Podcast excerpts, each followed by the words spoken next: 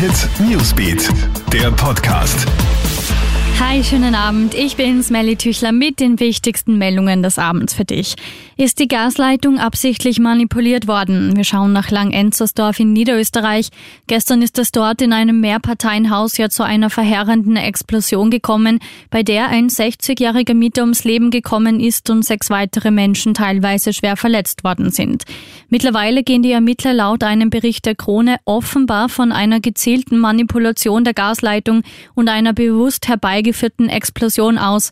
Bestätigt ist das aber noch nicht. Die Ermittlungen laufen auf Hochtouren. Die Wiener Polizei untersagt nun auch die blaue Corona-Demo in Wien. 15 von 17 Kundgebungen finden am Wochenende ja nicht statt. Begründet wird die Entscheidung damit, dass bei derartigen Versammlungen im Jänner die Teilnehmer weder den Mindestabstand eingehalten noch einen Mund-Nasenschutz getragen haben. Jetzt hat die Polizei auch die von der FPÖ angemeldete Ersatzdemo für die untersagten Anti-Corona-Maßnahmen-Versammlungen morgen verboten. Unterdessen ist heute eine Aktivistin festgenommen worden. Diese hat sich bei einer erlaubten Kundgebung am Ballhausplatz nicht an die Abstandsregeln und nicht an die Tragepflicht eines Mund-Nasenschutzes gehalten. Und exakt fünf Wochen seit Beginn des dritten harten Lockdowns sind die Neuinfektionszahlen in Österreich weiterhin sehr hoch. Exakt 1478 neue Infektionsfälle wurden seit gestern gemeldet. Das berichten Innen- und Gesundheitsministerium. Seit Freitag wurden außerdem 45 weitere Covid-19-Tote gemeldet.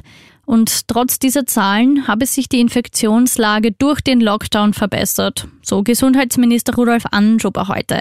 Damit zu einem weltweiten Überblick. Bisher gibt es rund 2,2 Millionen Corona-Tote weltweit.